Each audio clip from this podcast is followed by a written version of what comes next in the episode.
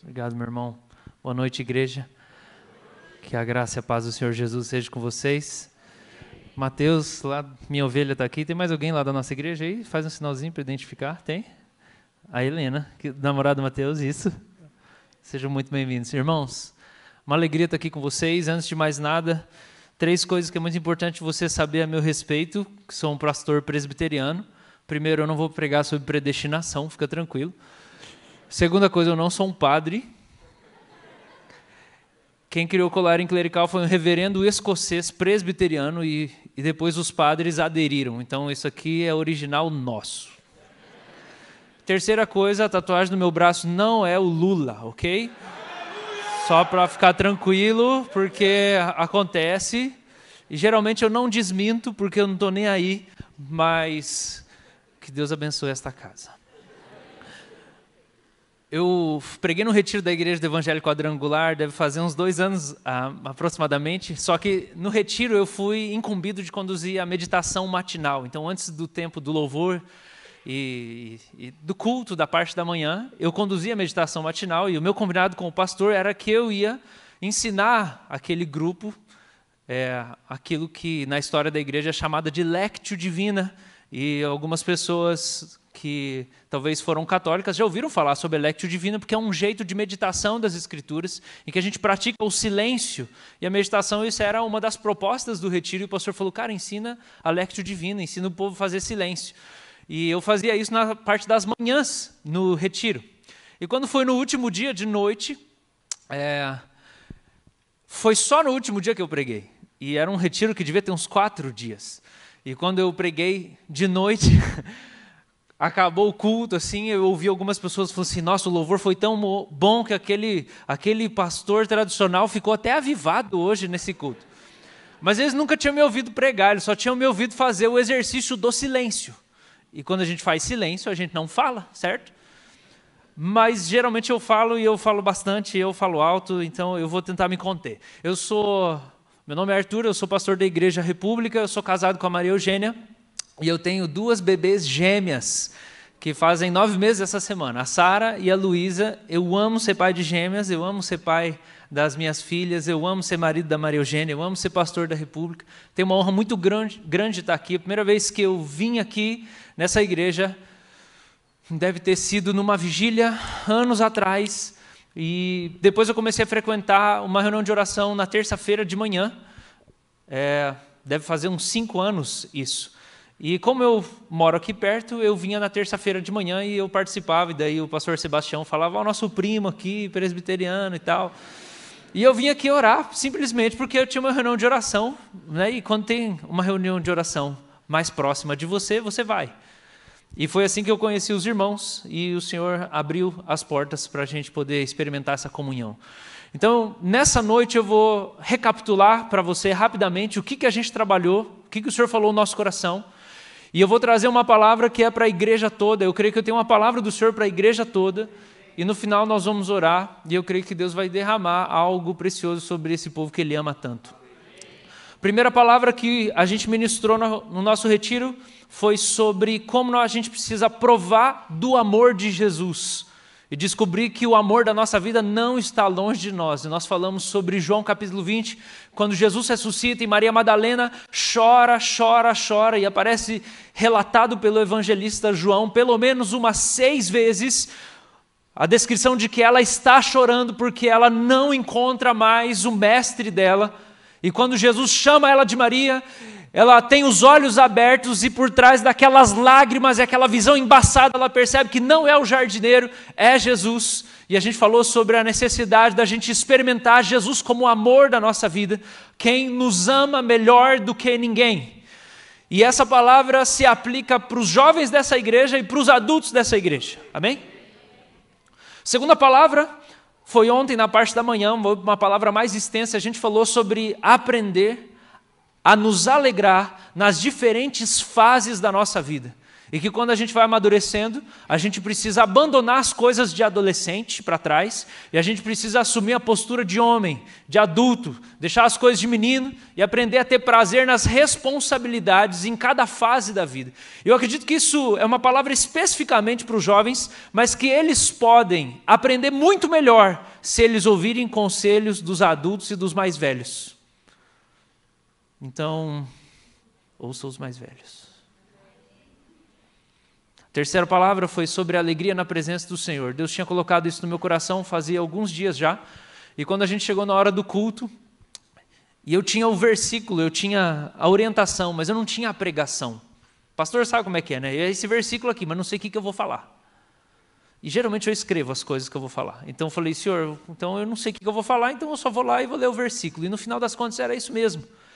Porque quando o Senhor mostrou que era para orar e pedir que a glória do Senhor viesse sobre as pessoas e, e, o, e o, a presença de Deus se manifestasse como alegria, lá entendeu que não era tanto para a gente ensinar as coisas, mas era para a gente experimentar. E Deus veio sobre o povo. E eu também creio, agora nesse sentido, eu quero dizer que eu creio que talvez os mais velhos da igreja precisam se dispor a aprender isso com os mais jovens que foram e receberam dessa renovação, e essa paixão, e essa disposição, e essa empolgação, que às vezes com o tempo, a gente que vai ficando calejado da vida pensa assim: eu já passei por isso, meu filho, calma que esse negócio vai acabar.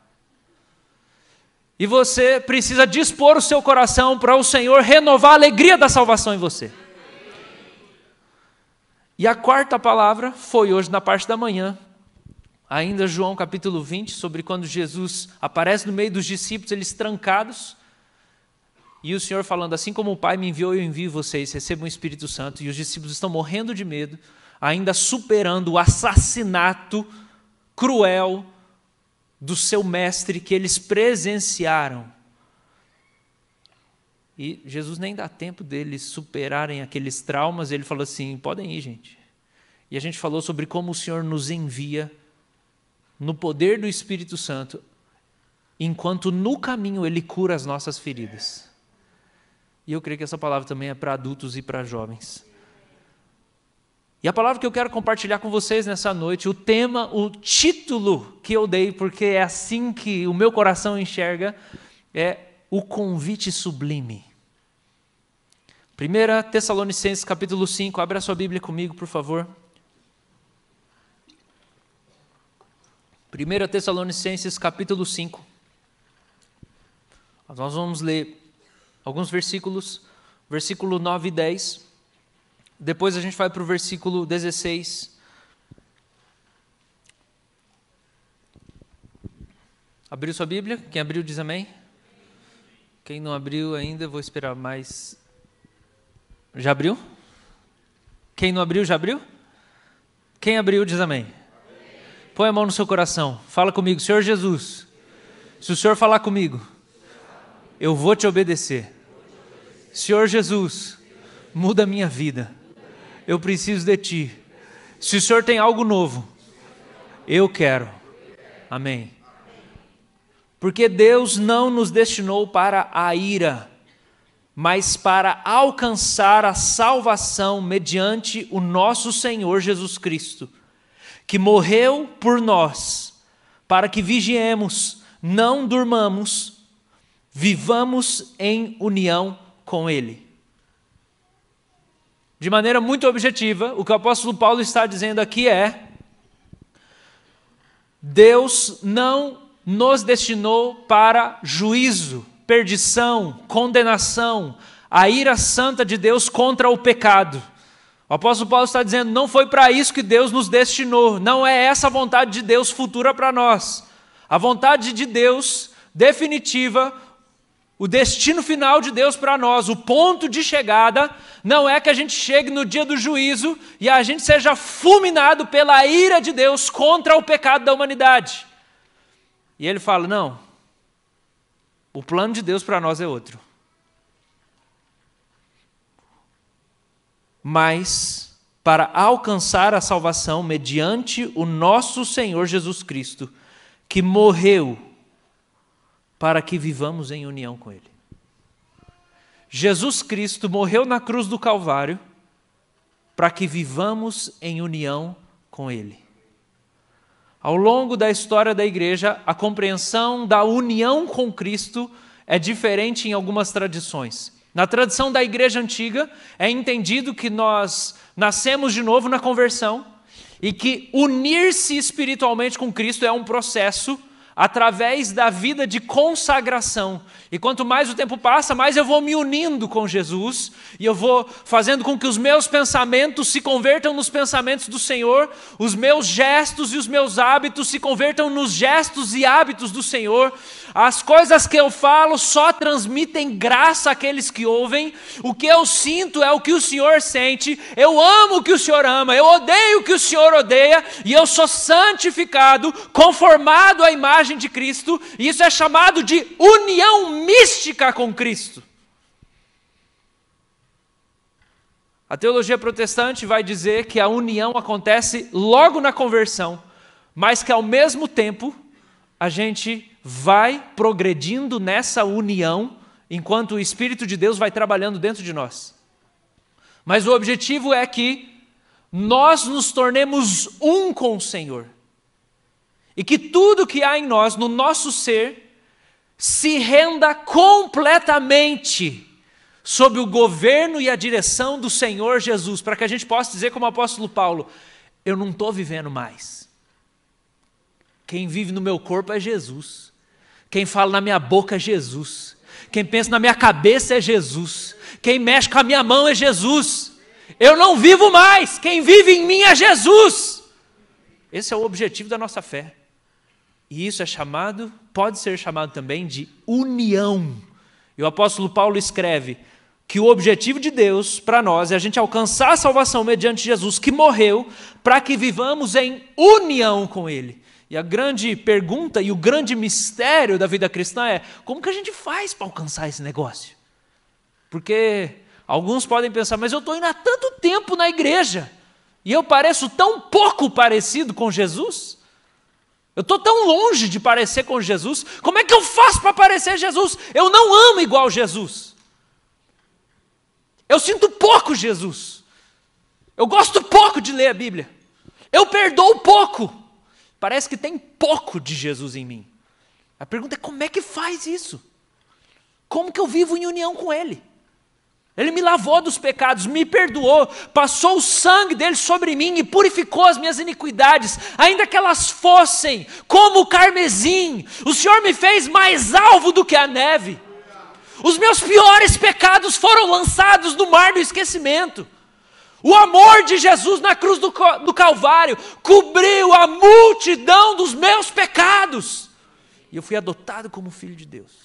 Mas como é que eu faço para viver em união com o Senhor. Versículo de número 16. Estejam sempre alegres.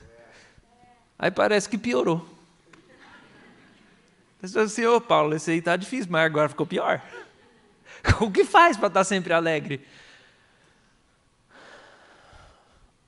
Orem sem cessar. Você vai ficando só desanimado. Você vai lendo a Bíblia e fala assim: não tem nenhuma coisa melhor, não?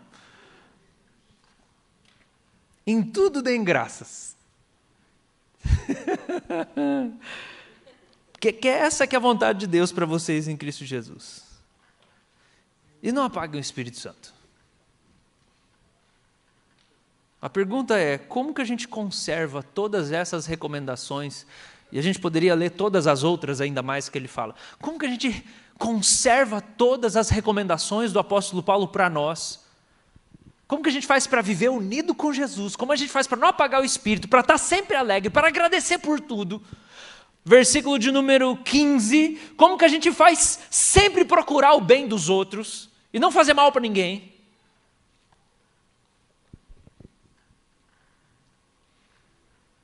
E o que eu tenho descoberto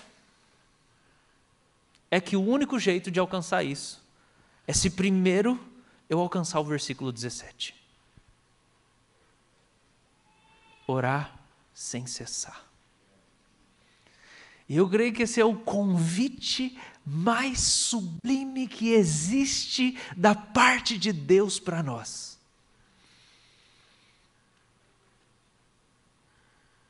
É você ouvir o Senhor falando com você, o que Davi ouviu no Salmo 27, falando assim: ocorre ao meu coração, buscai a minha presença. Buscarei, pois, a sua presença, Senhor. Davi recebeu o convite e ele, e ele responde o convite. Ele fala assim: Eu vou então. Não existe mais, convite mais sublime na vida.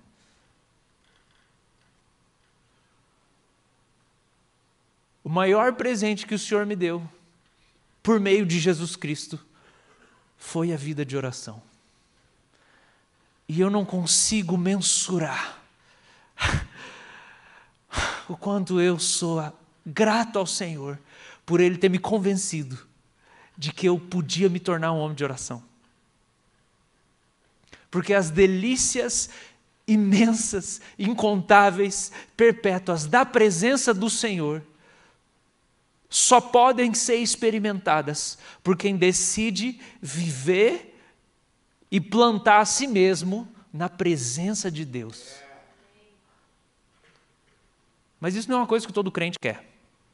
Isso não é uma coisa que todo crente faz. E esse é o convite mais sublime que você pode receber da parte de Deus. Na história da igreja tem um homem chamado Santo Isaac Siríaco. E ele escreveu o seguinte: A oração é a mãe de todo bem espiritual. Possui a mãe e também terá as filhas. Adquira o hábito de orar e será fácil para você fazer o bem. Ontem à noite o Senhor derramou uma gota de avivamento naquele grupo que estava lá. 90% das pessoas foram tocadas pela presença sobrenatural do Senhor. E isso veio especialmente em forma de alegria. O Senhor destacou no meu coração, especialmente Isaías 60, que fala assim: Levante-se e resplandeça, porque já vem a sua luz e a glória do Senhor está raiando sobre você. Ao ver isso, você ficará radiante de alegria, o seu coração baterá forte e se dilatará de júbilo. E foi isso que o Senhor fez ontem em nós. Mas para quem volta do acampamento, do retiro e dessa experiência, fica uma pergunta: como eu protejo o avivamento? Como eu faço para esse negócio não acabar? Como eu faço para esse negócio não ir embora? E essa foi a pergunta que eu fiz em 2005, quando o Senhor me salvou no acampamento de carnaval da igreja presbiteriana. E eu tinha 14 anos. E numa noite o Senhor me salvou e eu nasci de novo. E na outra noite ele falou que eu ia ser pastor. E eu falei, mas eu não sou nem crente. Voltei para casa, quebrei todos os CDs lá, que a minha idolatria era música, até tinha CD pornográfico no meio lá. Comecei a quebrar na frente da minha mãe, eu não estava nem aí que tinha CD pornográfico, as coisas todas. Comecei, não, porque Jesus, comecei a chorar aquela coisa. Minha mãe não estava entendendo nada, só via levantando as mãos pela casa e aleluia, o Senhor respondeu as minhas orações. Só que passou uns dois meses e aquele negócio que eu experimentei parece que é assim, foi embora pelo ralo. Acabou. E eu comecei a perguntar: como é que, cadê, cadê aquele negócio lá? Como é que sente aquele negócio de novo? E ninguém conseguia me responder. E eu pensava: não, acampamento é uma vez no ano só, não dá para esperar o ano que vem, não. O meu pastor, inconsequentemente, pôs um livro na minha mão, chamado Heróis da Fé, do Orlando Boiler, que registrava mini biografias de avivalistas ao longo da história. E o Orlando Boiler Claro que ele endeusou aqueles caras, porque eles não tinham pecado naquele livro. Só que ele registrava que todos aqueles homens, não interessando qual era a tradição teológica ou a denominação, todos aqueles homens tinham uma coisa em comum. Eles tinham uma vida de oração e eles passavam muito tempo orando. Foi o primeiro livro que eu fui ler na minha vida, porque eu odiava ler. Odiava ler. E daí, quando eu comecei a, a ler, a primeira coisa que eu pensei foi: mentira. Não aconteceu nada disso. É impossível ficar orando tanto tempo assim. Você vai falar o que para Deus? Uma hora falando com Deus? Duas horas? John Wesley orava cinco horas por dia. Lutero falava que antes de começar o dia ele tinha que orar três, senão o dia ele, não, não, ele ia perder para Satanás antes do dia começar. Aí começaram aqueles negócios. Jonathan Edwards orava 15 horas por dia e lia a Bíblia. Não, não é possível. Isso aqui é mentira, não é possível. Isso aqui não existe. Eu descri, por causa da minha experiência, de achar chato falar com Deus. Só que eu conheci um rapaz da nossa igreja que ele era meio esquisitinho. Toda igreja tem esquisitinho, irmão. Jovem e adulto, tá bom? Respeita os idosos. Você vai chegar lá. Irmãos, aquele menino era esquisitinho, mas aquele menino tinha tanto amor que ele vinha conversar com a gente. Eu, eu sentia assim que ele estava dando um banho de carinho em mim. E eu falava: esse, esse cara tem um negócio. Ele tem um negócio diferente.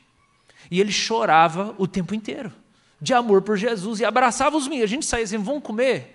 Olha quando você via assim, cadê? Cadê o fulano? Está sentado no chão com o mendigo. Você fica assim, meu Deus, cara, que, vergonha desse cara aqui. Até que eu, que eu descobri que ele passava. Tinha dia que ele passava oito horas trancado dentro do quarto, orando. E daí eu falava, não, não é possível, esse negócio não existe. E daí eu falei, vamos orar então. A gente orou algumas vezes, eu vi que ele tinha coisa para falar para Deus, e para ele era emocionante, para mim não tinha nada. E daí eu falei, não, não é possível, então eu preciso começar a orar. Comecei a me trancar dentro do meu quarto, eu tinha quebrado todos os meus CDs. Como orar era chato, eu botava música. Tem muita igreja que faz isso, ela troca a oração por louvor. Não é a mesma coisa, gente. Não é a mesma coisa. Louvor é bom, tem que louvar, Deus habita no meio dos louvores, mas louvor não é oração. Aí eu botava lá o Hillsong, tinha acabado de lançar o More Than Life que eu tinha quebrado tudo os CDs mesmo, eu ficava ouvindo louvor. Aí eu lembro que eu, eu dobrei meu joelho assim, falei assim, eu vou orar agora. E comecei a falar, a minha oração era, Deus, abençoa meu pai, abençoa minha mãe, abençoa meu irmão, abençoa minha irmã. Deus, abençoa o bagal, abençoa o gordo, abençoa o sapo, abençoa o pastor, todos os apelidos dos, dos amigos. Abençoa ele, abençoa ela, abençoa... Eu, eu pensei, todo mundo que eu conhecia, e eu falei para Deus abençoar as pessoas. A hora que acabou, fui ver que horas era, deu 15 minutos. Aí eu falei assim: ah, não sei se vai dar certo. Eu fui levantar de estar ajoelhado do meu quarto.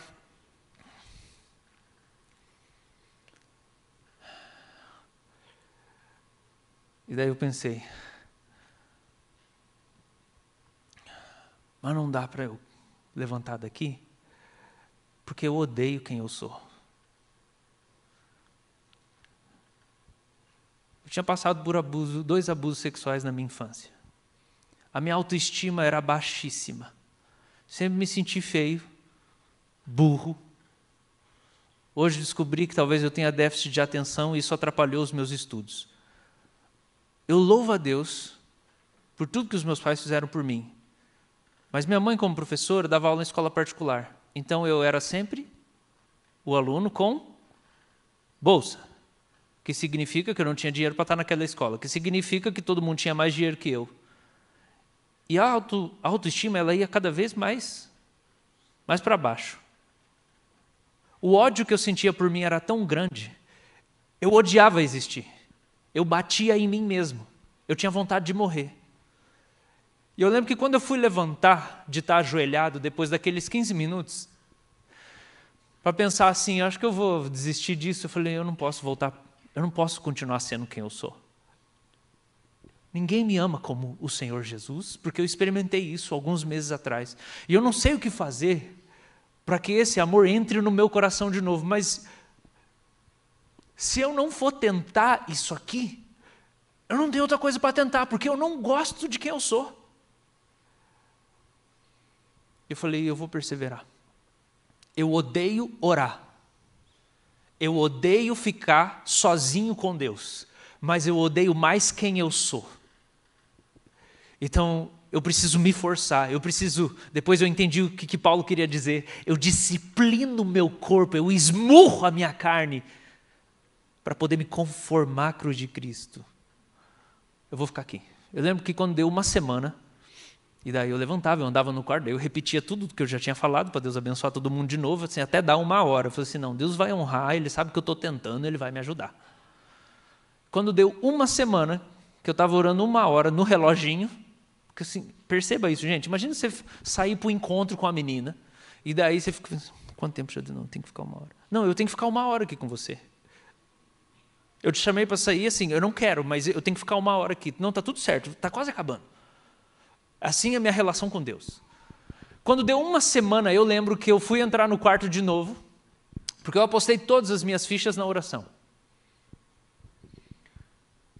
E quando eu fui orar, eu percebi que eu conseguia formular outras frases além de Deus abençoa o meu pai, Deus abençoa a minha mãe, Deus abençoa. E eu falei, caramba, estou falando uns negócios diferentes agora.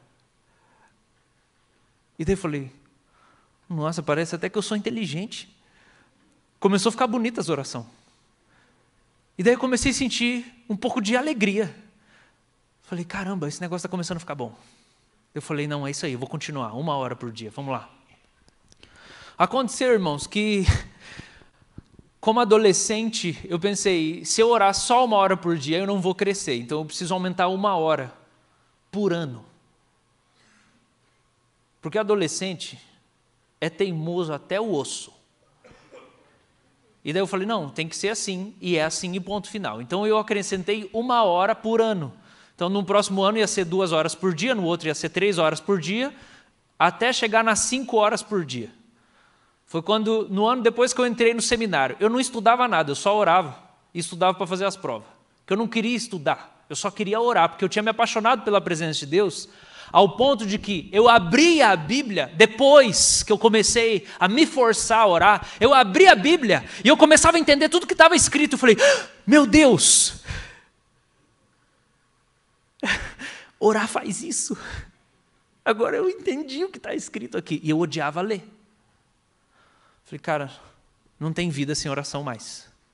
Eu saía na rua, eu queria abraçar os mendigos. Eu não importava se estava fedendo, se ele estava sujo. A compaixão rasgava o meu coração. Eu queria abraçar os mendigos. Um dos dias mais tristes da minha vida foi quando eu fui para a igreja no grupo de jovens. Eu descobri que ninguém fazia mais isso. Ninguém fazia isso, era só eu. Eu pensei, eu e aquele outro menino esquisito. Aí eu pensei assim, eu falei, gente, por que, que vocês vêm na igreja? Não tem graça nenhuma o louvor que vocês fazem aqui. A pregação, assim, nem é lá essas coisas. Daí vai piorando um pouco, né? Porque você vai lendo uns livros que vão fazendo você ficar mais bravo com a igreja ainda. Daí você passa a época de achar que todo mundo é hipócrita e fariseu, porque você não ora, porque você nem ama Jesus. Tudo bem, é fase da adolescência também, tudo faz parte. Mas eu descobri o seguinte: que eu podia encontrar Deus de novo se eu passasse tempo suficiente com Ele. E eu descobri outra coisa: que o único jeito de proteger o avivamento, e daí foi uma lição da história, é que todo avivamento é precedido, sustentado e prolongado por meio da oração contínua. Não tem avivamento sem oração.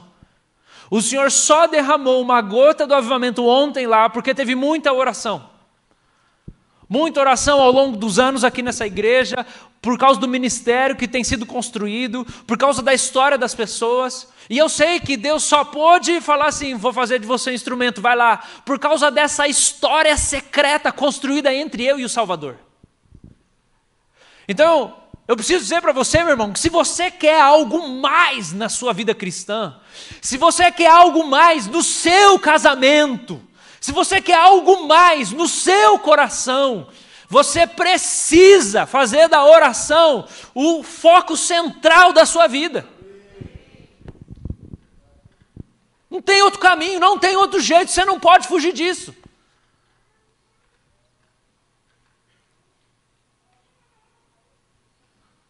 Agora, como que a gente faz? Porque daí Deus colocou diante de mim uma congregação.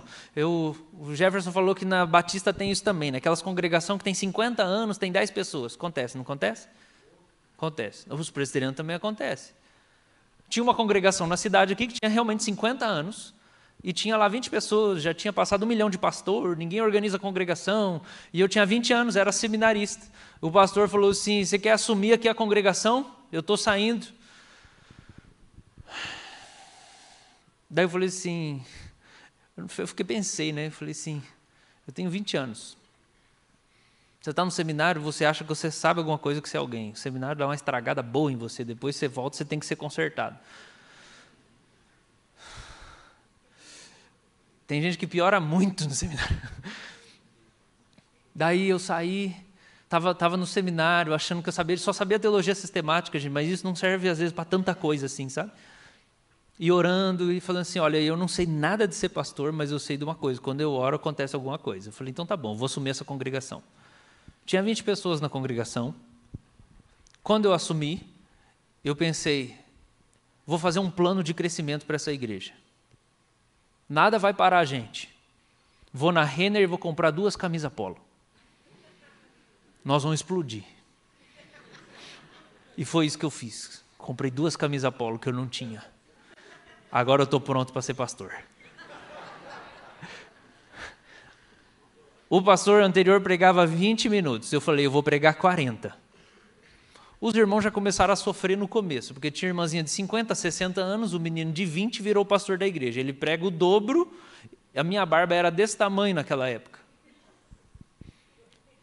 Tem que ter muita paciência com o seminarista, gente. Tenha paciência, abençoe o seminarista, ore por ele em nome de Jesus. Só que o que começou a acontecer? Eu tentei reproduzir tudo aquilo que eu vivia dentro do meu quarto na vida daquelas pessoas. Você acha que deu certo? Claro que não. Óbvio que não. Porque a gente não consegue replicar isso em ninguém. E eu só fui muito legalista com aquelas pessoas. E com aquelas pessoas que foram meus discípulos. E machuquei um monte de gente e eles, um monte deles foi embora da igreja. No ano seguinte, eu gostava muito de hardcore, punk rock, metal, música pesada. Lá por 2010 tinha muito show disso na cidade. E eu ia nos shows. E tinha um monte de cara desviado. De repente, um ano e meio depois, a igreja tinha 80 adolescentes, tudo tatuado de alargador e não sei o que. Eu sou vegano e eu não sei o que lá. Os velhos ficaram assim, ó. E falaram assim: Eu não vou poder ficar mais aqui, pastor. Eu falei: Por quê? Não posso criar os meus filhos perto dessa gente. Vazaram tudo. Foi ali que começou a república. nenhum plano de igreja que entra na cultura, a igreja presente na cidade, nada disso. Era só assim, vamos orar até não aguentar mais e ficar sem comer.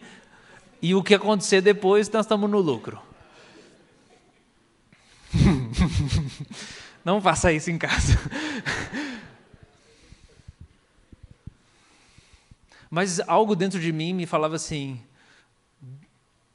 Deus tem alguma coisa que Ele vai fazer na sua vida em algum momento. Por enquanto, vai nisso aí. E eu, Senhor, hoje eu sei, eu fiz muita coisa errada. Mas eu acho que tem uma coisa só que Deus olha para aquele tempo e fala assim: era a intenção do meu coração, porque era só a intenção que prestava, mais nada. No final, Deus abençoou, a nossa igreja virou, nossa congregação virou uma igreja, organizou, né? Hoje a gente está procurando um espaço um pouco maior, porque a gente precisa ter dois cultos, porque o espacinho nosso cabe só 100 pessoas e tal. E Deus tem abençoado, e a gente está vendo um tempo maravilhoso. Aprendi muita coisa, aprendi que eu não sei fazer as coisas, deixei outras pessoas fazerem, ouvi os mais velhos e tudo mais. Mas uma coisa que eu descobri foi: não dá para fazer as pessoas viverem aquilo que eu vivi. Por quê? Porque eu entendi que aquilo foi uma obra da graça de Deus na minha vida. Não é pela força não é pela imposição. E Zacarias capítulo de número 12, verso 10 fala assim: que o Senhor derramaria o espírito de graça e de súplica. E foi isso que o Senhor fez comigo. Ele derramou um espírito de oração na minha vida. E ele me convenceu de que essa era a melhor vida que eu poderia viver. Só que isso é uma obra de Deus. E a minha esperança é que até o final dessa mensagem, o Senhor derrame um espírito de oração sobre a vida de alguém aqui. Para você ser convencido e você ser estragado, porque foi isso que aconteceu comigo, gente. Eu fiquei estragado. Eu falei, Deus, eu não preciso casar mais. Porque eu estou tão saciado na Sua presença que eu não preciso de mais nada. Eu não preciso casar, eu não preciso de dinheiro. Eu não, quero, eu não preciso nem ser pastor, mas nem quero ser pastor. Eu só quero orar. Eu só queria ir para o mosteiro, gente. Só que o protestantismo acabou com o mosteiro, infelizmente, não tem mais. Aí depois descobri que tinha lá né, as casas de oração, só que daí era já tarde, tarde demais, Deus já tinha mandado eu ser pastor, plantar a igreja e não tem jeito. E eu tentando fugir, né? Francisco de Assis ele não queria ficar pregando o evangelho, ele queria só orar. E um dia ele chamou os irmãos e falou assim: pergunta para Deus o que é para eu fazer, porque eu não confio na minha vida de oração. E daí juntou três. Ele falou assim: então vai, semana que vem vocês voltam. Quando eles voltaram para conversar com ele, falaram assim: a gente sabe o que Deus quer que você faça. Não é para você viver só para você e ter as suas experiências com Deus. Você tem que pregar o evangelho pelo mundo e repartir a alegria que você experimenta com todas as pessoas. Então, assim, a minha tentação é eu querer ficar isolado. E o que o Senhor está sempre me empurrando é para fora. Porque o Senhor me convenceu. E o Senhor fez uma coisa comigo. Ele me convenceu que valia a pena eu adequar a minha vida inteira para ela ser centrada em aprender a orar. Só que eu não encontrava isso na minha tradição. Eu não encontrava isso no meio onde eu cresci, porque desde os três anos eu sou presbiteriano. Então eu falei, eu preciso achar isso em algum outro lugar, eu preciso, eu preciso procurar disso. E o Senhor começou a me mostrar, porque eu acredito que quem tem fome de Deus de verdade não vai conseguir se saciar só dentro da sua tradição e da sua denominação. Mas vai ter uma fome por Deus que vai ter que procurar nas partes do corpo de Cristo porções que o Senhor derramou ao longo da história. Então comecei a ler livro de todo tipo de gente.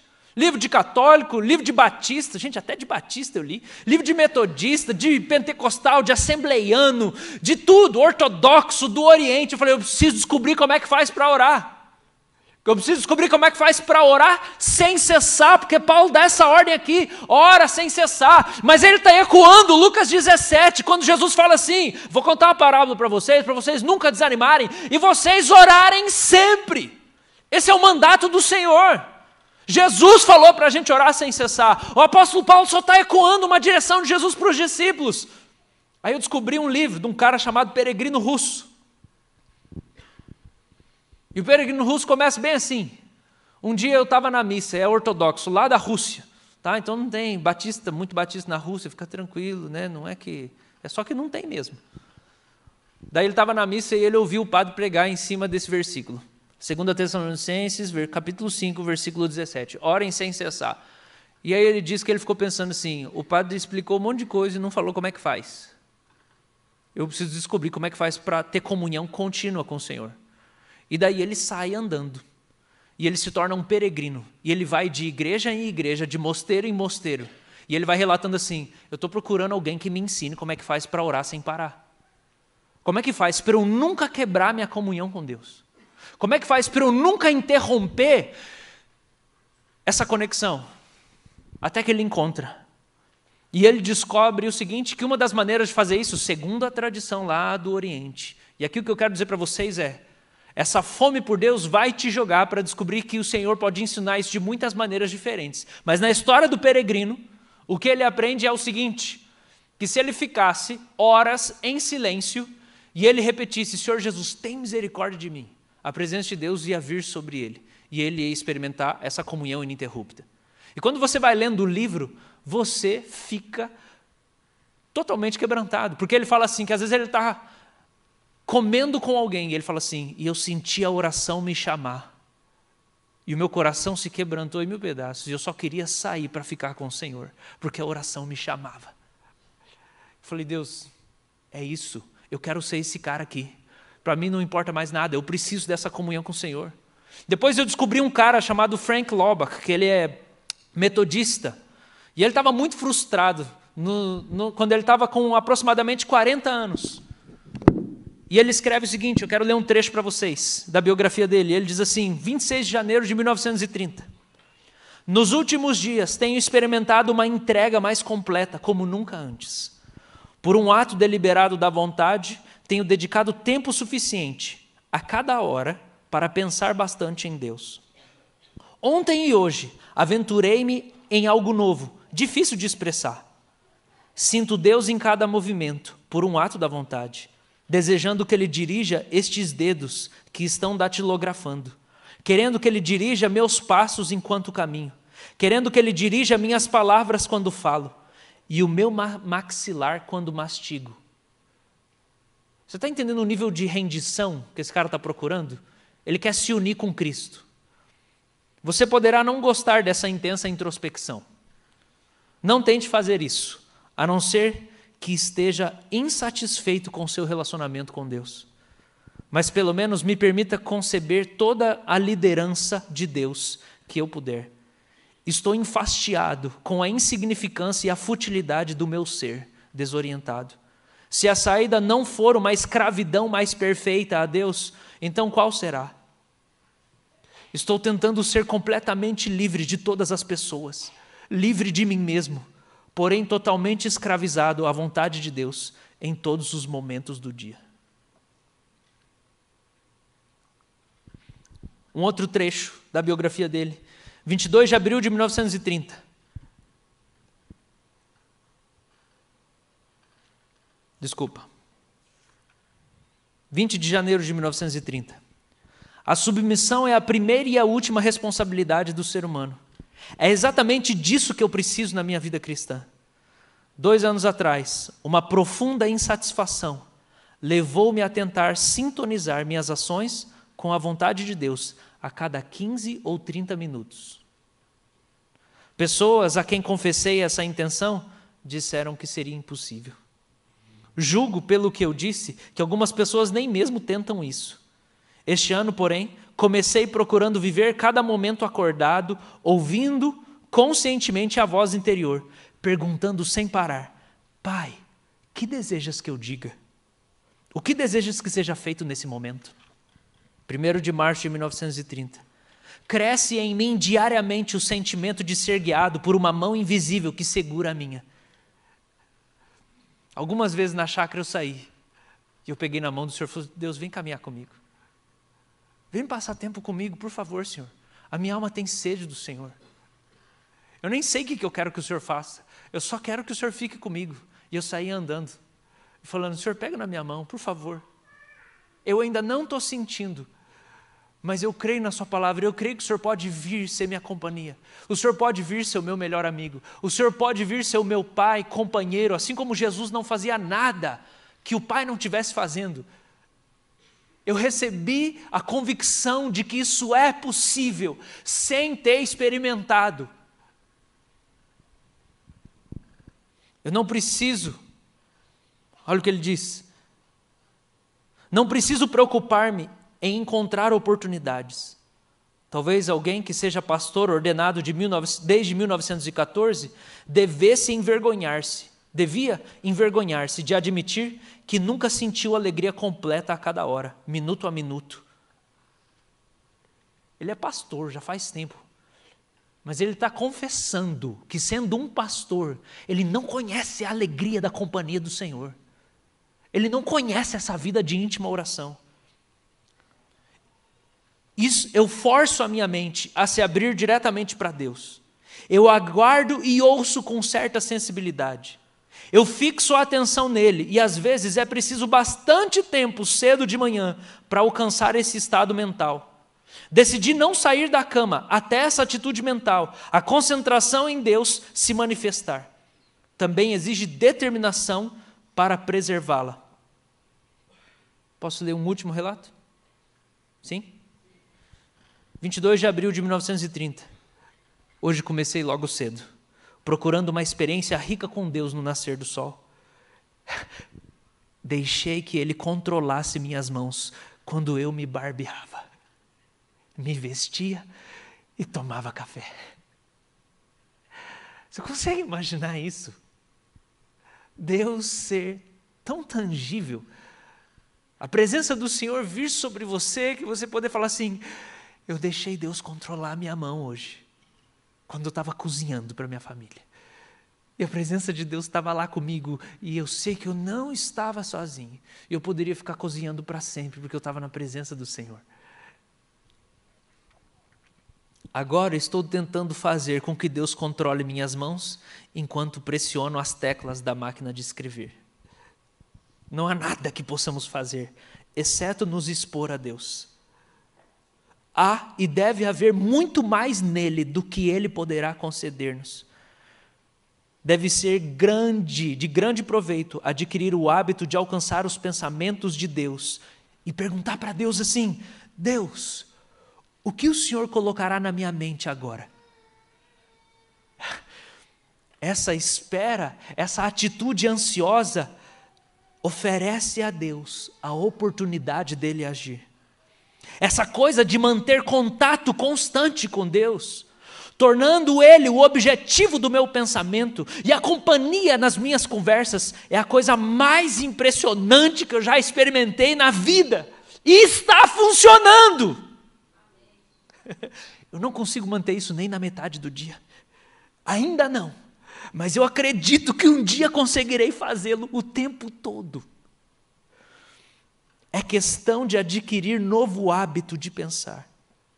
Agora, aprecio tanto a presença de Deus, que quando ele escapa da minha mente por meia hora, como acontece muitas vezes no dia, eu sinto como se eu o tivesse abandonado e tivesse perdido algo muito precioso na minha vida. Uma vida inteira centrada em aprender a orar. Foi assim que o Senhor me estragou. Foi assim que o Senhor me estragou. E quando eu era solteiro era muito fácil. Morava sozinho, posso jejuar três dias, não tenho que prestar conta para ninguém, só me tranco dentro de casa e fico lá. Não vou no mercado, acabou, não tem tentação. Desligo o celular, oro quanto eu quiser.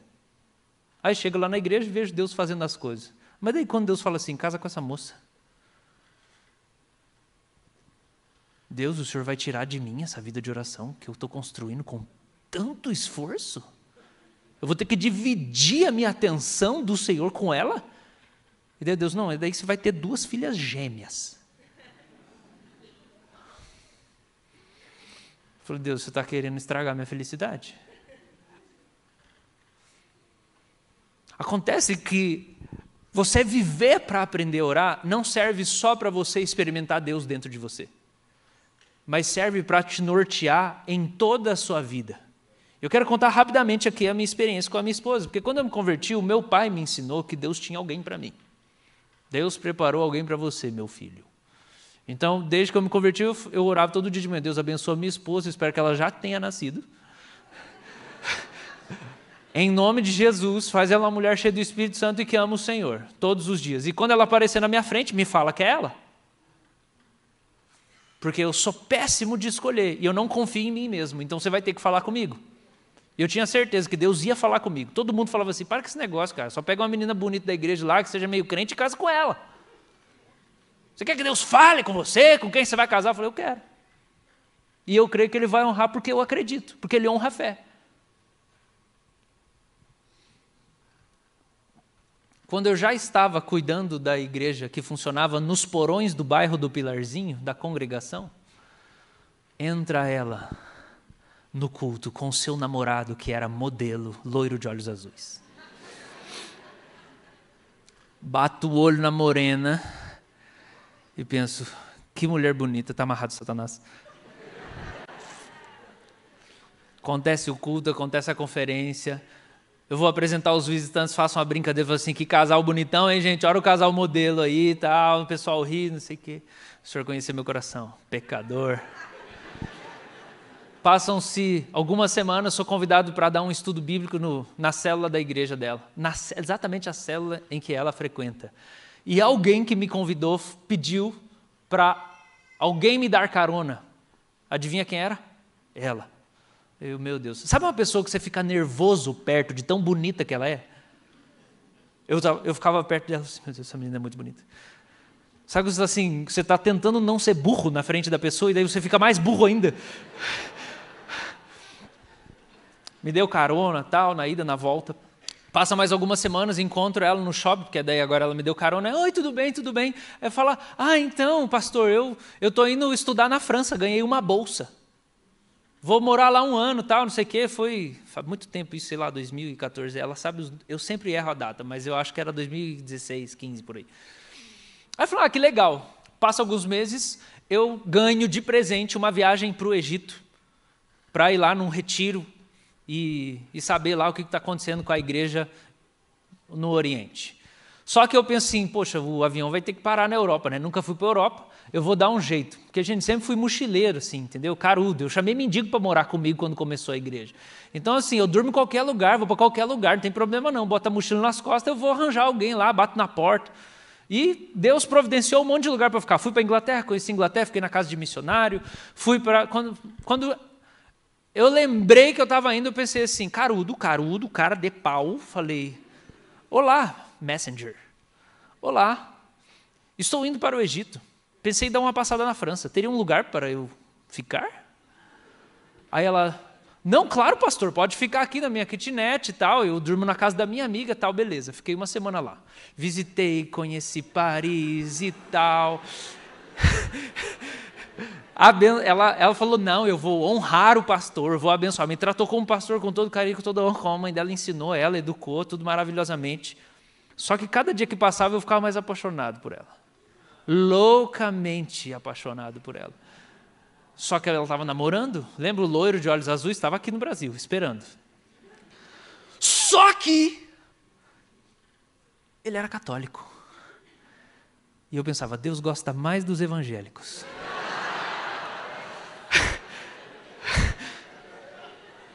Eu tenho algo a meu favor nesse negócio aqui. E eu olhava e falava assim: essa menina é muito crente, Deus tem um chamado na vida dela.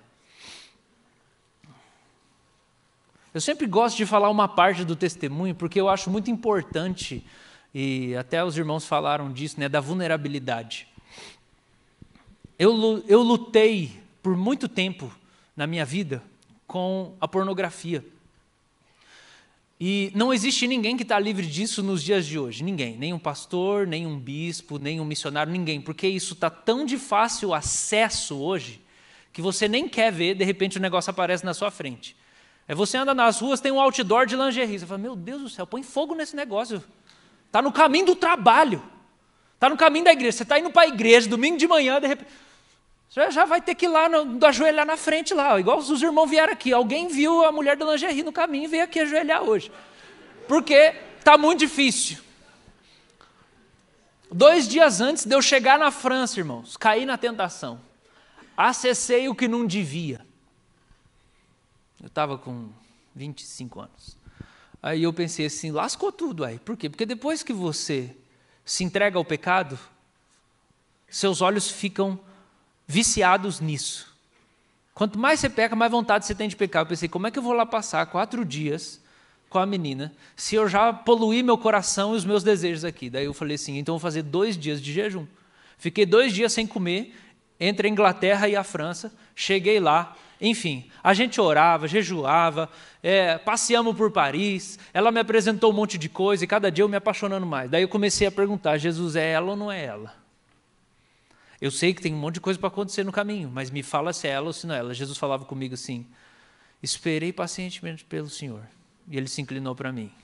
Deus só falava assim: tenha paciência. Ele não falava nem que sim, não que não.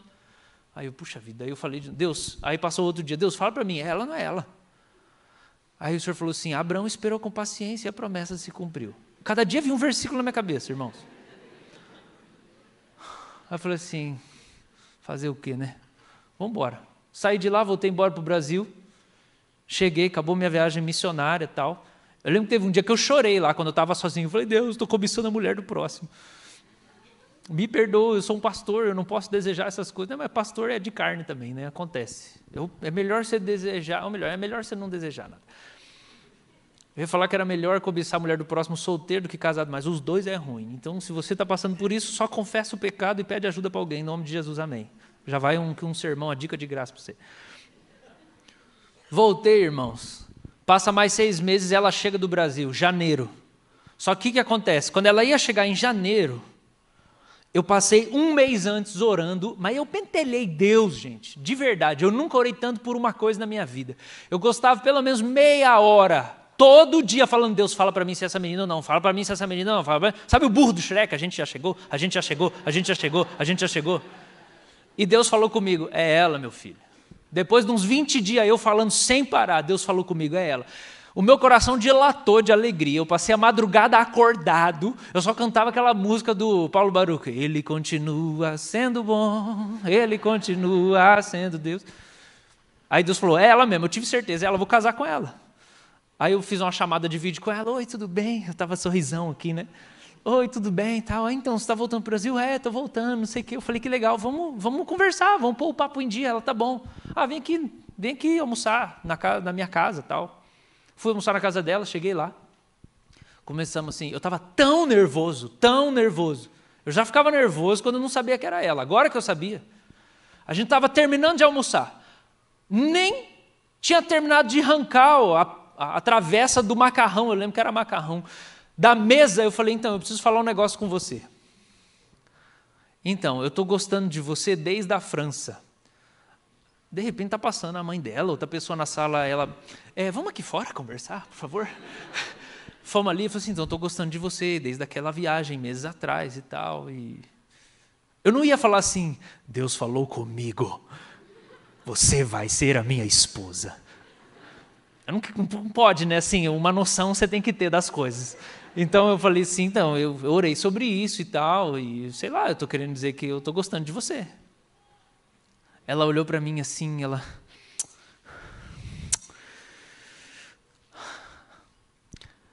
Você é o cara mais parecido com Jesus que eu conheço. Mas eu não sinto nada por você.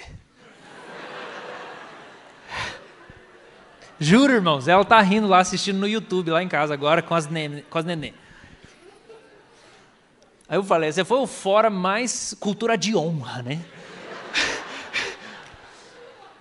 Tá bom. E o meu sorriso aqui, ó, porque eu sei, eu conheço a voz de Deus. Ah, eu erro, claro, ah, claro que eu erro. Né? Até o profeta Samuel, quem sou eu perto do profeta Samuel? Mas ele foi lá, achou que era Eliabe, na verdade era Davi. Então, assim, a gente erra, mas eu, eu sabia, porque eu, eu sabia, eu a voz de Deus. Eu disse, tá bom, tudo bem. E continuei assim. Eu sei que passou uma, duas semanas. E ela assim, não, porque tal. E eu tentando assim, vamos ser amigo então. E ela, não, e tal. Aí um dia eu falei para ela assim, 25 anos, pouca sabedoria, muitas emoções. Você não está ouvindo Deus.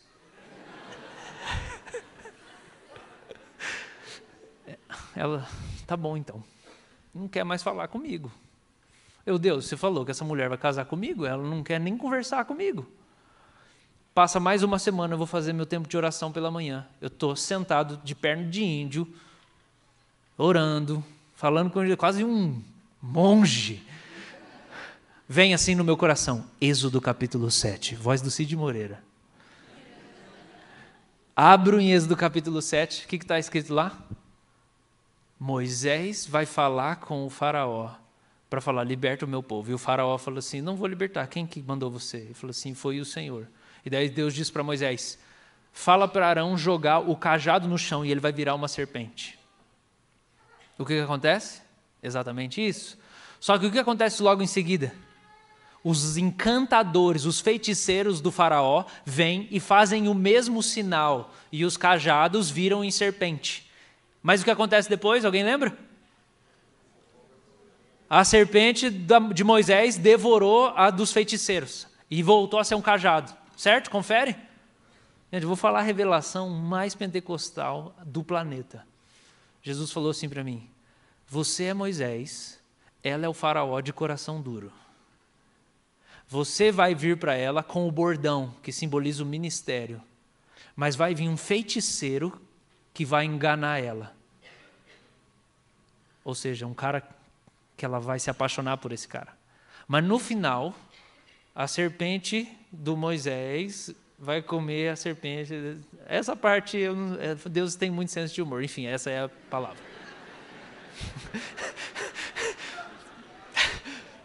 Senhor, o senhor sabe como é a cultura brasileira, esse povo é tudo é difícil você falar que eles levam para o outro lado. Por que, que o Senhor deu essa revelação? Não sei. Deus deu essa revelação. Passa uma semana, ela atualiza o status do Facebook. Maria Eugênia está namorando. Um irmão da igreja, que hoje é meu pastor auxiliar lá, quem eu tinha contado toda a história, Eu omito algumas partes da história para preservar um pouco a minha imagem. Se ela tivesse aqui, ela ia contar outras coisas. Nunca acredito na versão do marido, tá? Mas assim, hoje é eu que estou aqui. Rapaz, esse pastor auxiliar, ele ficou tão triste por mim, porque eu falei assim: não, Deus falou que eu vou casar com ela. Que na hora que ele viu o status do Facebook, ele falou assim: pô, pastor, acho que você não ouviu Deus, né, pastor? Ele ficou triste, irmão. Aí eu, aí eu virei: não, irmão, mas Deus falou comigo. Ela vai namorar com outro cara. Mas depois a serpente do Moisés vai comer a serpente do feiticeiro.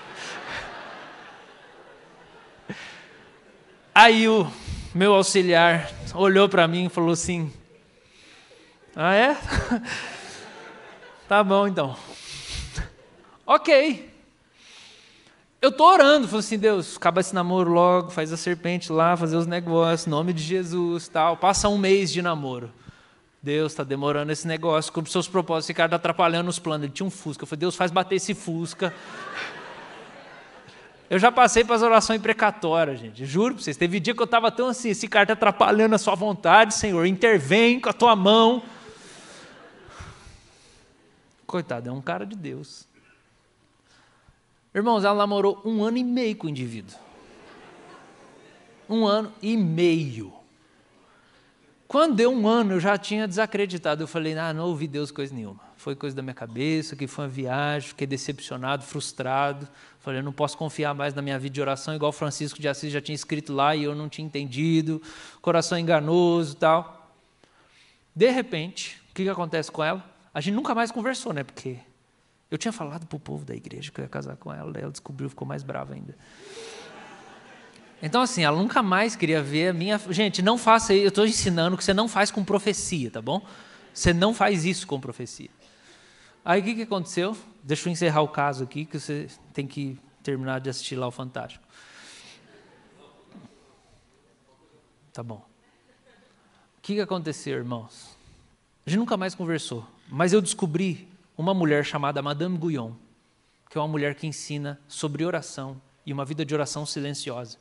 E eu devorei as coisas da Madame Guyon, porque ela falava sobre passar muito tempo na presença de Deus, e quanto ela amava o Senhor, e quanto ela amava a cruz. Eu falei, meu Deus, eu quero casar com essa mulher, só que ela é do século XVII, né? então não dava.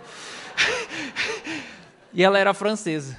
Aí, sabe o que eu fiz um dia? Nunca mais eu tinha conversado. Eu só mandei o PDF da Madame Guyon para ela lá no, na conversa, sei lá, acho que foi no WhatsApp. Ela nunca respondeu. Falei, ó, oh, só mandei. Ela abriu o PDF, leu o livro inteiro da Madame Guyon e decidiu que ela ia fazer uma semana em que ela ia tirar duas horas para ficar em silêncio de manhã e tarde. Alguma coisa desse tipo assim. Era o período de férias da faculdade. Ela ia tirar esse tempo. E ela começou. Cinco dias, todo dia, uma parte da manhã, ela ficava em silêncio no quarto. Na parte da tarde, ficava em silêncio. Quando deu, lá pela quinta-feira, o senhor veio e falou com ela assim: você está sentada no trono do seu coração. Eu não mandei você namorar com esse cara. Termina o seu namoro com esse cara, porque eu vou dar o seu coração para um homem que está clamando por ele. Você acha que você vai ficar vindo me apresentando os caras com quem você vai casar? Sou eu que vou apresentar para você o seu marido. E eu vou te ensinar uma lição de feminilidade. Salmo 45. A noiva fica esperando na torre você não vai mandar mensagem, você não vai fazer nada, você não vai correr atrás para arranjar um esquema de um cara para você namorar. Você vai ficar esperando em mim.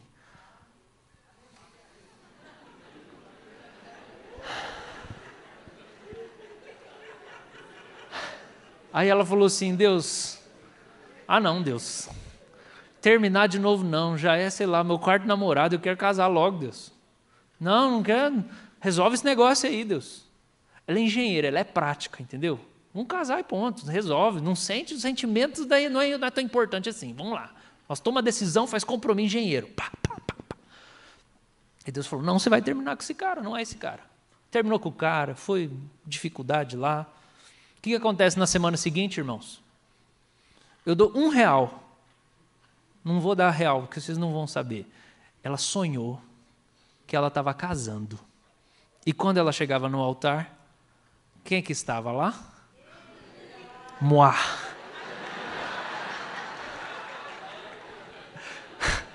Jesus está do meu lado, irmãos. Esteja o Senhor diante de mim, não serei abalado. Atos 2, 25. E daí, na hora que ela acordou do sonho, ela falou assim: Ah, não, Deus, esse cara não. Gente, eu tô com essa água, eu tô, eu omiti algumas partes, mas eu tô contando tudo que eu tô falando é verdade. Ela falou: "Não, Deus, esse cara não, Deus. Esse cara falou para todo mundo que ia casar comigo, cara arrogante, ele falou que eu não estava ouvindo Deus. Como é que Como é que eu vou falar que ele estava certo?" Não, não pode ser. Começou a se apaixonar, só que Deus falou para ela não fazer nada. Resumo da história: passou seis meses. Eu estava esperando ela, já tinha dado, gente, três anos que eu estava esperando. Ela, tava, ela esperou seis meses. Um dia ela apareceu no nosso culto, lá da igreja, porque alguém ia ser recebido como membro da igreja e era amiga, ela chegou.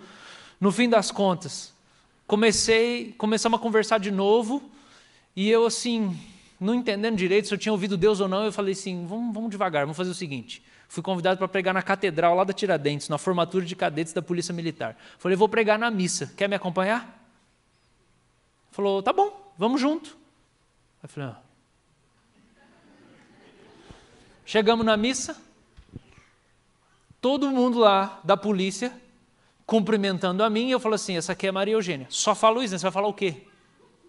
Você chega acompanhado de uma mulher, o que, que você fala? Ela não é nada sua. Tudo bem, tudo bem, ô pastor, tal. Falei, essa aqui é Maria Eugênia, tal. Alguns começam a tratar como se ela fosse minha esposa, e eu aqui ouvido assim, ela não desmentiu nada. Outros tratando como se fosse namorado, e eu assim, só que ela vai falar? Não falou nada. Eu falei, ah. Resumo da história, irmãos. Um dia a gente sai, vão comer. Primeira coisa, senta. Nós tivemos dois encontros, só comemos salada. Ninguém estava com fome. Todo mundo nervoso. Sentamos, ela assim, vamos direto ao ponto. O que nós estamos fazendo aqui? Aí eu falei, minha irmã, em Cristo. Faz três anos que Deus falou que eu vou casar com você. E daí Deus falou que você ia ser enfeitiçada por um outro sujeito. E aconteceu. E daí nós estamos aqui agora. Aí lá, ah, tá. Passa um tempo, tal, sai do restaurante e falou assim: então deixa eu falar a minha parte. Faz seis meses que Deus falou que eu sonhei que eu estava casando com você, eu estou esperando você vir conversar comigo. Eu falei: vamos namorar? Ela não. Eu falei, ué, como assim não? Era dia 23 de dezembro. Eu falei assim: eu vou passar o Natal e o Réveillon na casa da minha avó, lá em Santos. Eu preciso orar. Depois eu volto. Eu falei assim: mas o que, que você quer orar, minha filha? A gente vai, eu vou deixar ela em casa de carro. Ela assim. Gente, pergunte, mulheres, meninas, perguntam isso pro cara e leva a sério a resposta, tá? Se ele não tiver resposta, pula fora. O que você quer da vida? Para onde você está indo? 2015. Três respostas muito claras. Primeira, eu quero orar oito horas por dia.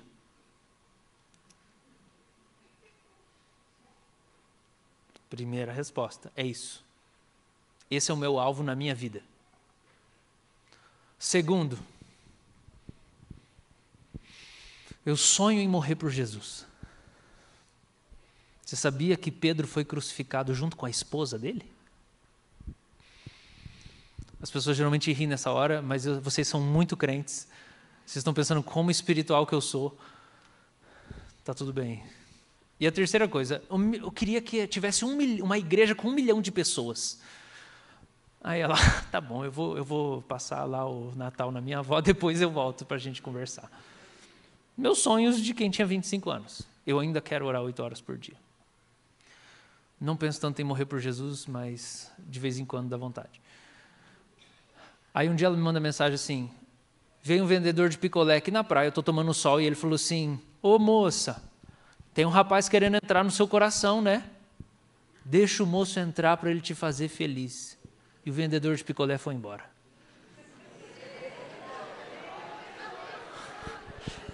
Aí ela assim, você fez um esquema com o vendedor do picolé?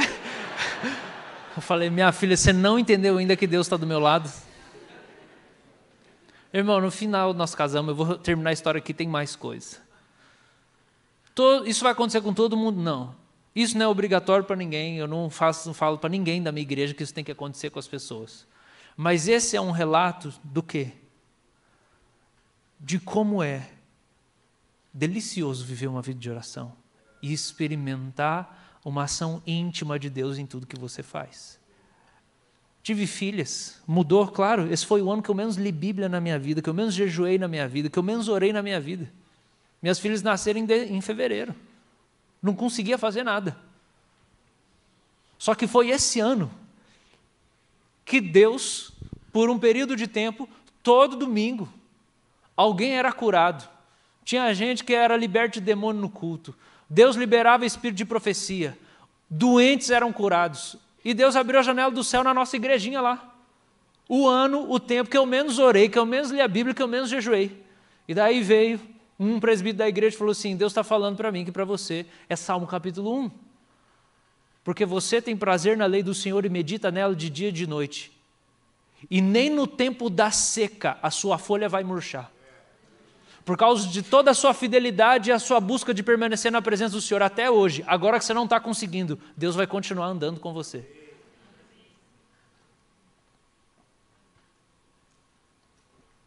Irmãos, essa é a mensagem da minha vida.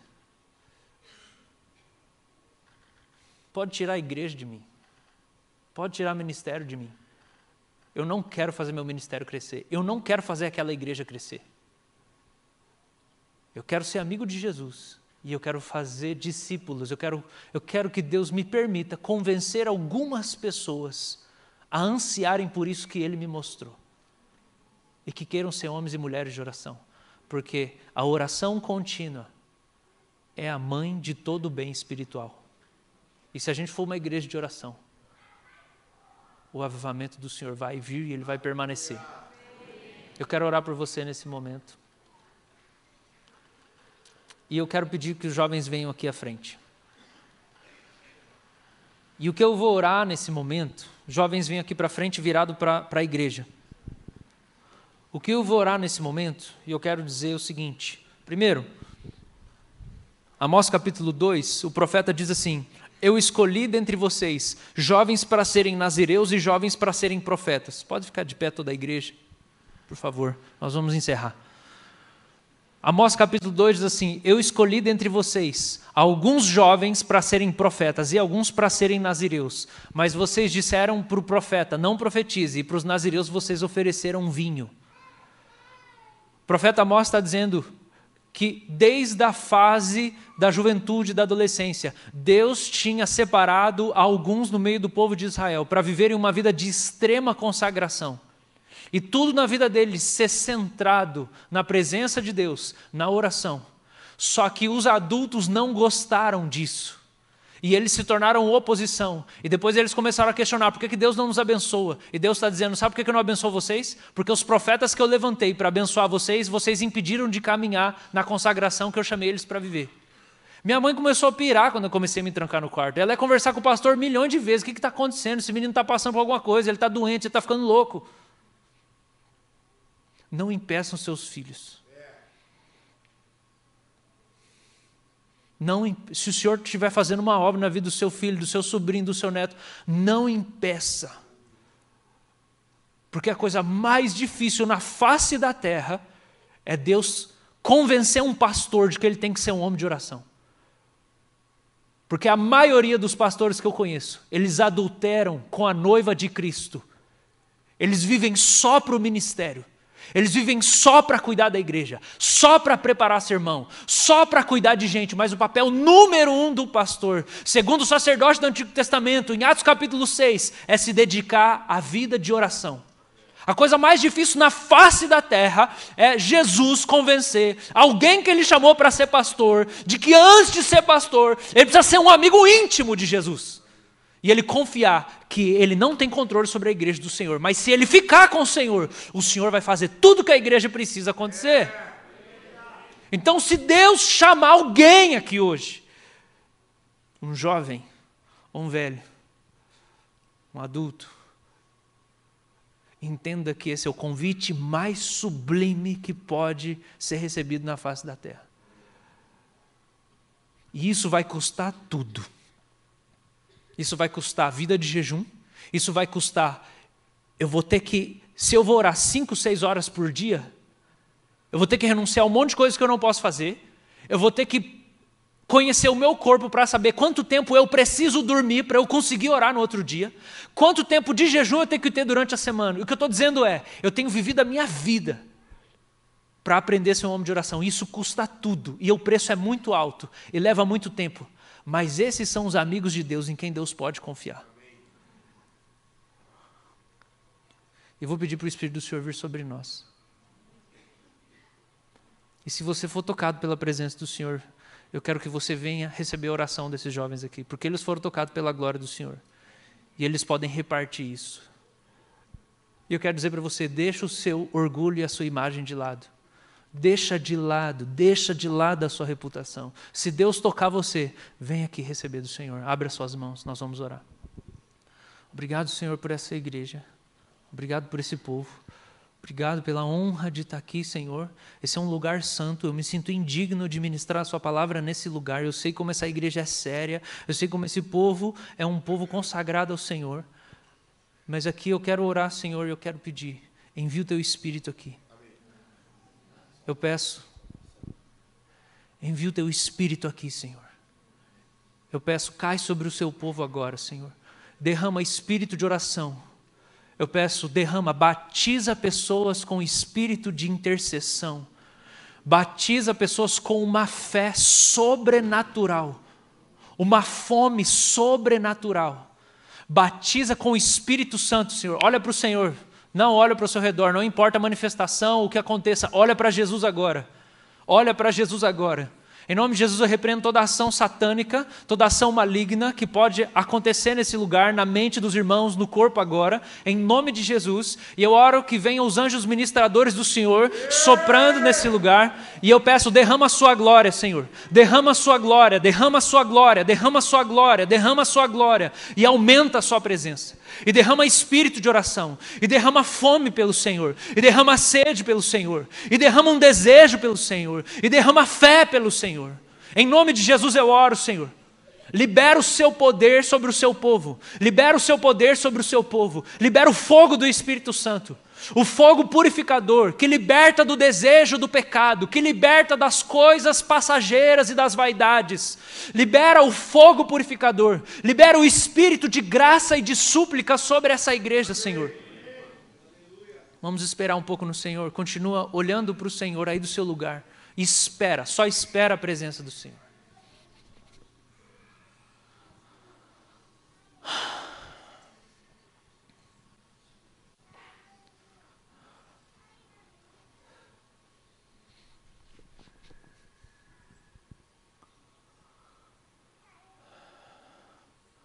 mais da Sua presença. Espírito Santo, eu oro mais da Sua presença.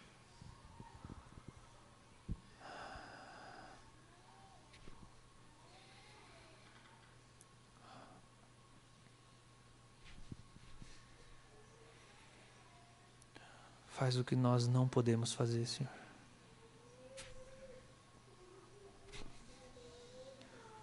Mais da Sua presença, Espírito Santo, eu peço mais da Sua presença nessa igreja agora, Senhor. Reveste do Espírito Santo o seu povo. Se você está sendo tocado pelo Senhor, sai do seu lugar e vem aqui. Você está sentindo tremor, você está sentindo vontade de chorar, você está sentindo alegria, você está sentindo calor no seu corpo, se você está sentindo ser tocado pelo Espírito de Deus, sai do seu lugar, vem aqui à frente. Sua perna enfraqueceu, vem aqui vem receber oração. Nós queremos abençoar o que Deus está fazendo. No nome de Jesus, Senhor. No nome de Jesus, Senhor. No nome de Jesus, Senhor. Para a glória de Jesus, Senhor. Para a glória de Jesus, Senhor. Para a glória de Jesus, Senhor. Levanta intercessores do avivamento, Senhor. Levanta homens e mulheres que vão querer gastar a vida, Senhor. Gastar a vida aos seus pés. Gastar a vida, mudando o mundo de joelhos de dentro do seu quarto eu peço, Senhor, em nome de Jesus, libera o seu poder, libera o seu poder, libera o seu poder, mais da sua presença, mais da sua presença, mais da sua presença, mais do seu fogo, mais do seu fogo. Muda corações nessa noite, muda corações nessa noite, muda pessoas nessa noite, Senhor. Muda homens, muda mulheres, muda avós, muda, Senhor, marido, mulher, tio. Muda, Senhor, muda, Senhor, muda, Senhor. Não importa qual seja a luta, não importa qual seja a dificuldade, não importa quão se sinta pequeno. Eu oro, Senhor, mude homens e mulheres aqui, Senhor. Libera a presença da Sua glória, Senhor. Libera a presença da Sua glória, Senhor. Nós queremos um avivamento, nós queremos a Sua glória e nós queremos pagar o preço por isso, Senhor. Consagra aqui, nazireus e profetas nazireus e profetas, nazireus e profetas, separa aqui, Senhor, homens para serem homens de oração, mulheres para serem mulheres de oração, aumenta a sua presença em nome de Jesus, aumenta a sua presença em nome de Jesus, cai sobre o seu povo, cai sobre o seu povo, espírito de graça e de súplica seja derramado em nome de Jesus, nós pedimos, Senhor, nós pedimos, Senhor.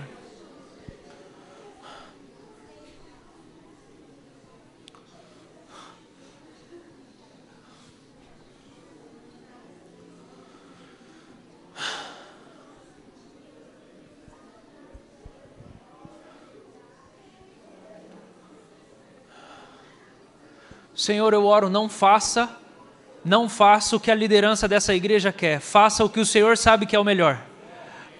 Senhor, eu peço, eu peço, não deixe o seu espírito ser apagado por nenhuma decisão errada de nenhum pai de família, de nenhum pastor, de nenhum líder de célula, Senhor. Eu oro, Senhor, ensina cada líder dessa igreja a se submeter à condução do Espírito Santo.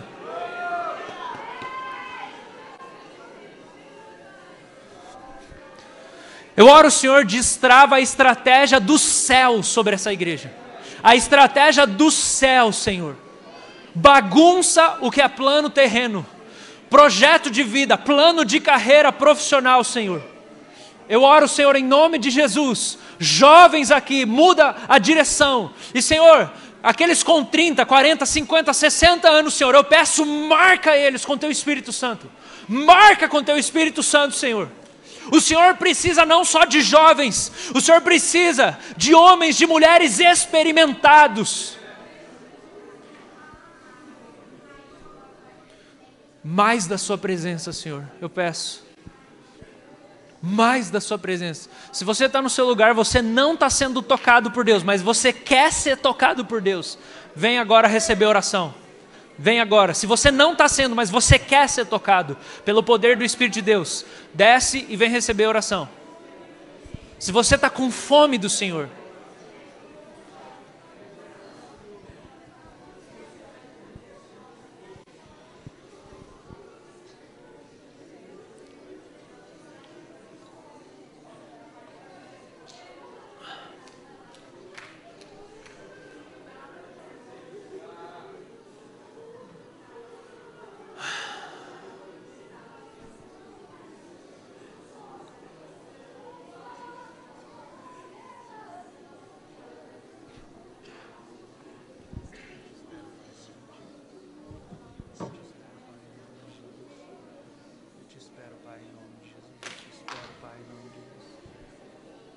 Aumenta a fome por ti, Senhor.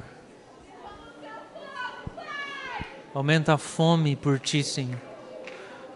Eu peço, Senhor, fere pessoas com uma ferida de amor. Fere corações, Senhor. Gera um desejo pelo Senhor, um desejo sobrenatural pelo Senhor. Eu peço, Senhor, vem com seu fogo, purifica a sua igreja, Senhor.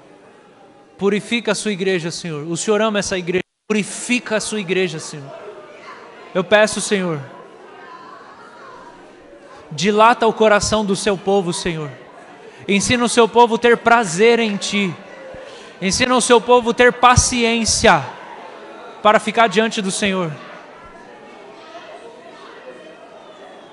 Senhor, eu te agradeço por essa liderança, mas eu peço, Senhor, existe uma expansão que o Senhor quer fazer na mente, na visão da liderança da igreja. Eu sinto o Senhor falando isso. Uma expansão na mente, no, no, no jeito de pensar a igreja. Deus quer mudar os caminhos. Deus quer mudar os caminhos. Eu peço, Senhor, traz entendimento. Traz entendimento do seu plano. Seus caminhos são mais altos que os nossos. Os seus pensamentos são mais elevados.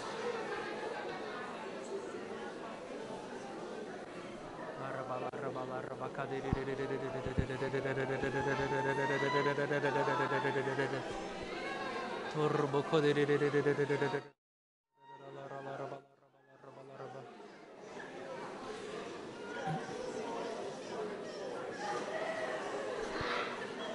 Turbo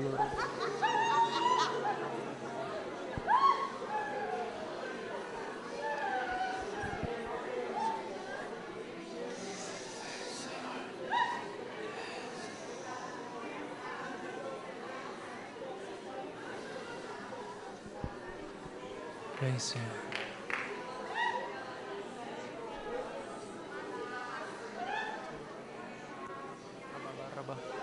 Alguém ora pelo rapaz que está na câmera ali. Luiz, ora por ele.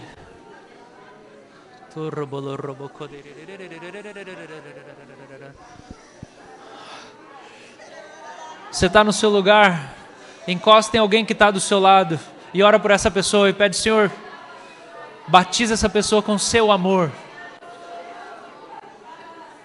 Ora por quem está do seu lado, fala, Senhor, visita essa pessoa agora, eu peço. Faça uma oração simples, diga, Espírito Santo, vem sobre essa pessoa.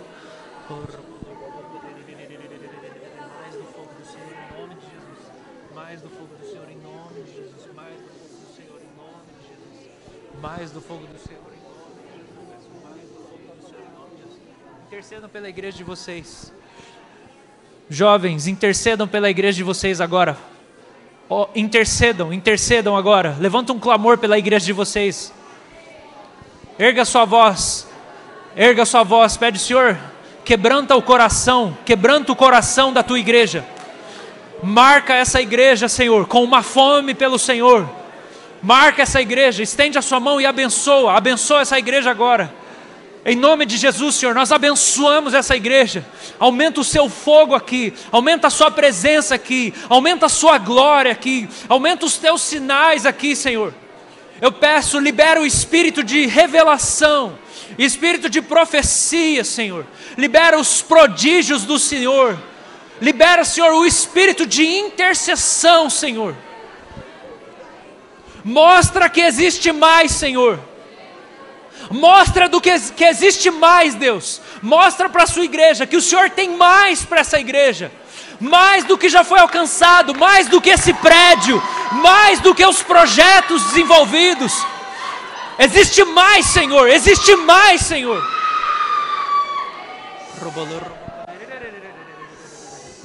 Prova para a sua igreja que tem mais, que tem mais, que tem mais, que tem mais do Senhor tem mais do Senhor, existe mais do Senhor. Convence o teu povo, Senhor, de que existe mais do Senhor. Não deixa o teu povo satisfeito, não deixa o teu povo estar tá saciado, Senhor. Aumenta a fé de que tem mais, aumenta a fome de que tem mais, dá esperança para o seu povo, Senhor.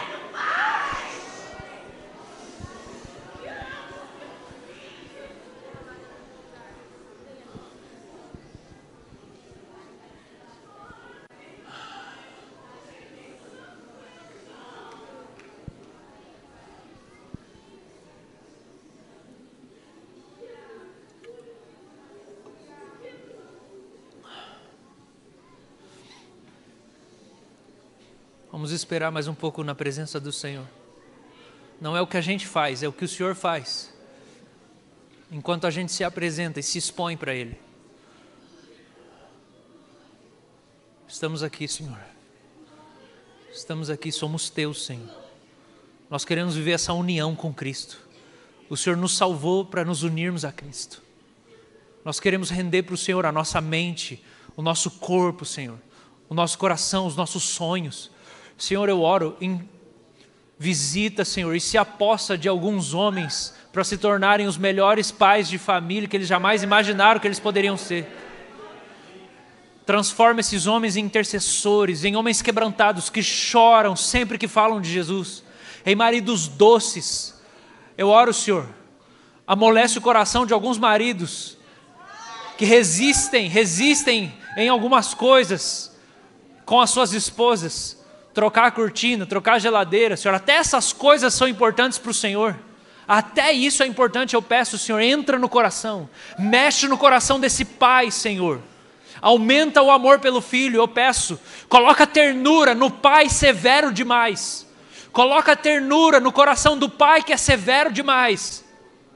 Visita, Senhor. Visita a esposa que está amargurada com seu marido, Senhor, e libera o perdão no coração dessa esposa, Senhor.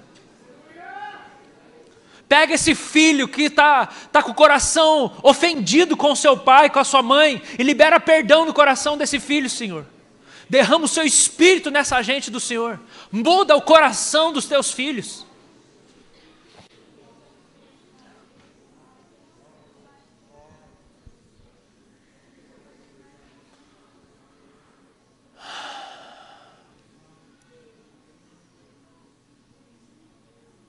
Espera mais um pouco no Senhor. Só diz: Eu estou aqui, Jesus. Eu sou teu. Muda a minha vida. Eu estou aqui te esperando. Eu estou aqui te esperando, Senhor.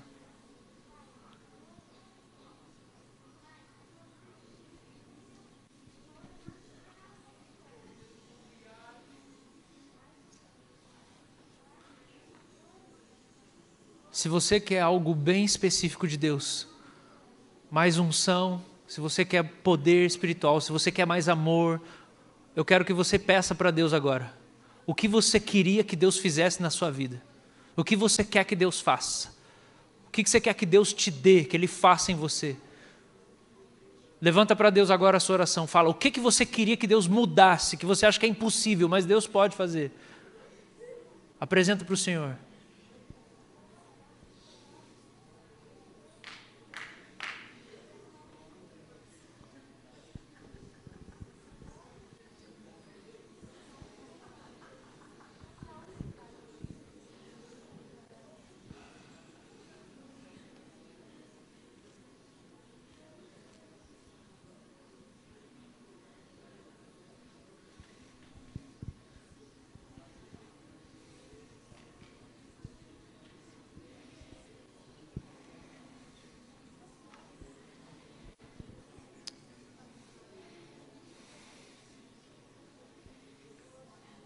Senhor, eu abençoo a tua igreja. Aumenta a alegria no coração do seu povo. Aumenta a paz que excede o entendimento. Aumenta, Senhor, a graça. Eu peço que amanhã, Deus, quando o seu povo levantar de manhã, o coração deles esteja mudado. Quando eles acordarem, Senhor. Que eles vejam que o Senhor já está lá esperando por eles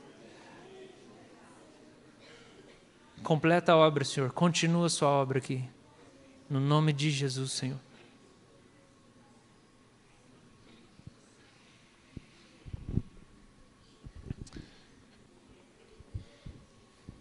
Vamos encerrar a nossa transmissão. Que o amor de Deus, o nosso Pai, que a graça de Jesus, o Filho, e a comunhão do Espírito seja sobre você, meu irmão. Vá na paz, em nome de Jesus. Mas se você deseja ficar, nós não estamos com pressa de sair da presença de Deus.